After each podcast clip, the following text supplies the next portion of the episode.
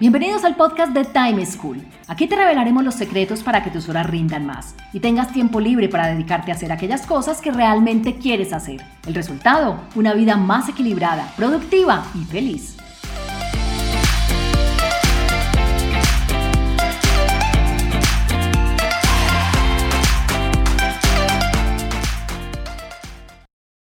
Hola, soy Juan Pablo Lema, un inquieto por la productividad y un estudioso del manejo del tiempo.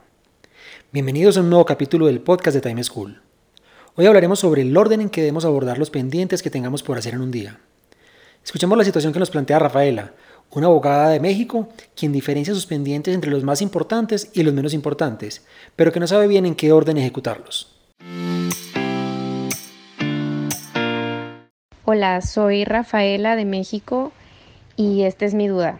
Una vez que ya categoricé mis actividades como importantes y menos importantes, dentro de las actividades más importantes, ¿cuál es la recomendación? ¿Empezar con las actividades que toman menos o más tiempo? O en su defecto, intercalar las actividades importantes y menos importantes en algún orden en específico. Gracias.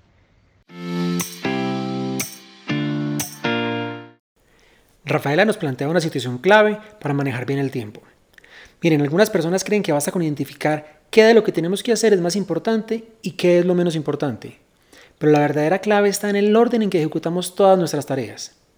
Por ello, después de uno tener clasificados sus pendientes según el grado de importancia, lo cual es el primer paso, deberíamos, primero, considerar el grado de urgencia de los pendientes.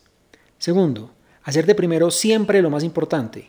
Y tercero, identificar cada uno su propio ciclo productivo. Les voy a explicar cada una de ellas en detalle. Hay dos conceptos que confundimos por lo general y es el grado de urgencia y el grado de importancia.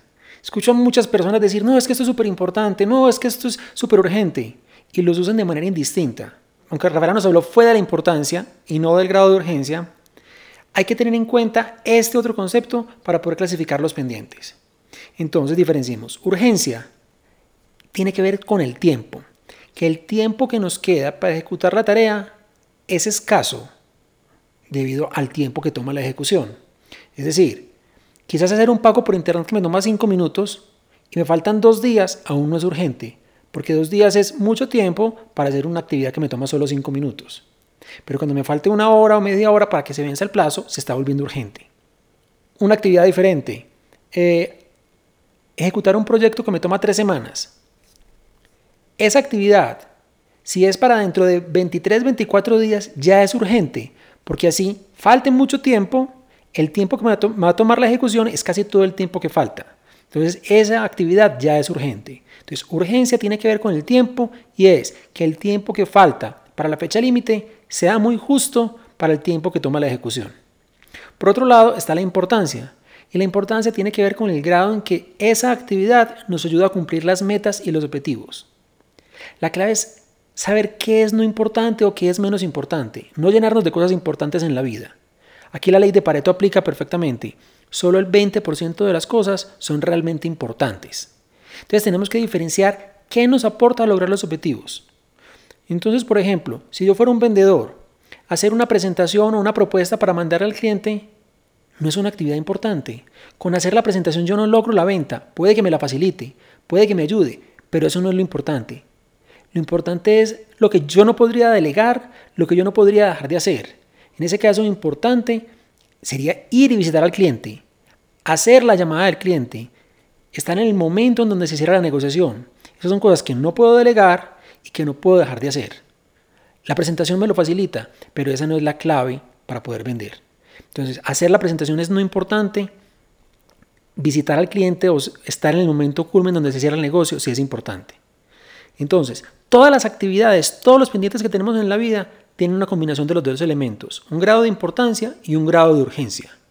La urgencia tiene que ser igual para todo el mundo, porque es que el tiempo es el mismo, las horas, los minutos que toma ejecutar algo es igual para todo el mundo. La importancia sí es relativa. La importancia depende para cada uno de cuáles son sus objetivos, cuáles son esas metas que quiere lograr. Además, mientras que la importancia permanece igual durante todo el tiempo, la importancia no varía. Si algo es importante porque le aporta mis objetivos, le aporta hoy, le aporta mañana, le aporta la semana entrante, entonces va a ser importante. Mientras que la urgencia sí varía. Las cosas casi siempre empiezan siendo no urgentes y a medida que pasa el tiempo se van volviendo urgentes. Cada segundo que pasa, cada minuto las cosas se van moviendo de no ser urgentes a urgentes. Entonces, respondiendo a la pregunta de Rafaela, una vez uno tenga identificado qué es todo importante, debo separarlos en cuáles son los más urgentes y cuáles los menos urgentes. Y hacer de primero lo más urgente. Lo ideal es que uno no tenga cosas que sean urgentes e importantes, pero eso es el deber ser. Nuestra cultura latina nos lleva a vivir mucho en el día a día y por eso siempre vamos a tener cosas eh, urgentes por hacer, así sean importantes.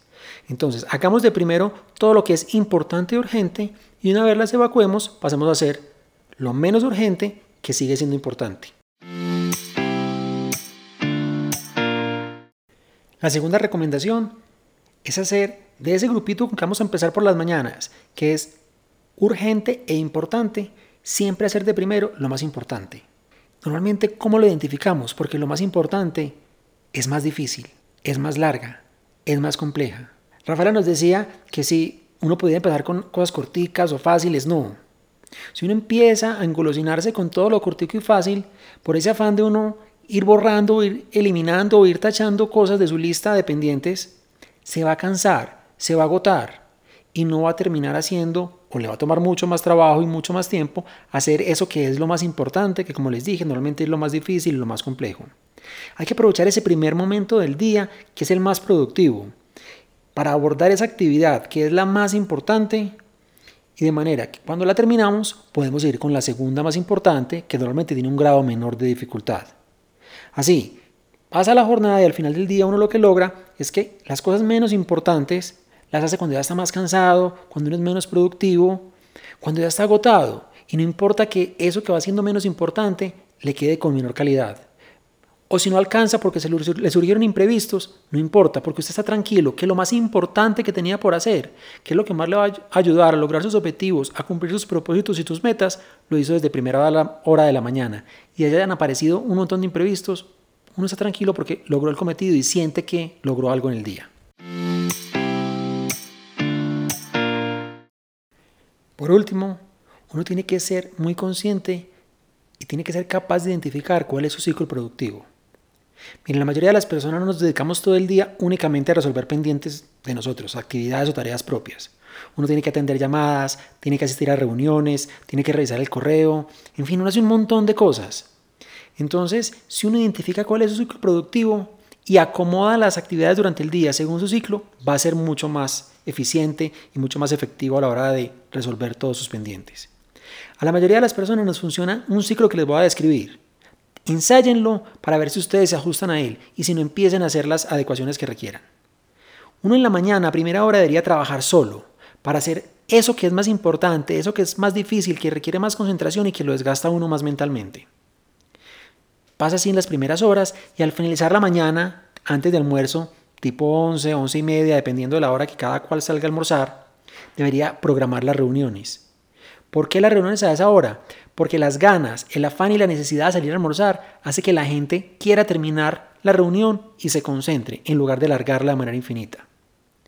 Lo tercero es, después de regresar del almuerzo, que es un momento tan difícil y tan duro para la concentración, uno debería hacer temas operativos que casi que las hagan automático, como leer el correo, atender llamadas, entrar a hacer aprobaciones, son cosas que no requieren tanto esfuerzo. Y ya, después de las 3 o 4 de la tarde, cuando ya para, ha pasado ese momento desgastante y difícil después del almuerzo, uno puede hacer una de dos cosas, actividades creativas o tareas de menor importancia. ¿Por qué las actividades creativas a esta hora? porque la creatividad funciona muy bien al final del día, cuando tenemos activadas todas las neuronas, cuando hemos activado un montón de cosas y porque además uno para ser creativo trabaja con el lado opuesto del cerebro con el que trabajó en la mañana cuando estaba haciendo cosas analíticas, operativas, densas, difíciles. Esta forma de intercalar las actividades le funciona a casi todo el mundo, pero como les dije, identifiquen su propio biorritmo, identifiquen en qué momento es más adecuado para ustedes la ejecución de cada tipo de actividades y así van a lograr ser mucho más, más productivos y mucho más efectivos en la ejecución de sus pendientes. En resumen, Para definir el orden más adecuado en que debemos abordar los pendientes que tenemos por hacer, debemos, primero, considerar no solo la importancia, sino también el grado de urgencia de las cosas. Segundo, hacer de primero en la mañana siempre lo más importante y urgente que tengamos por hacer. Y tercero, identificar cuál es su propio ritmo o ciclo productivo para saber a qué hora del día debemos hacer cada tipo de actividad.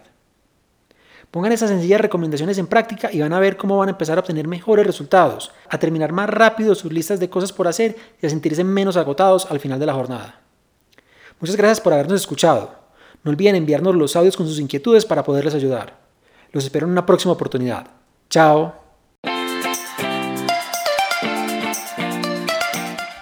Encontrémonos en un próximo capítulo con una nueva situación y más recomendaciones para que seas más productivo y feliz.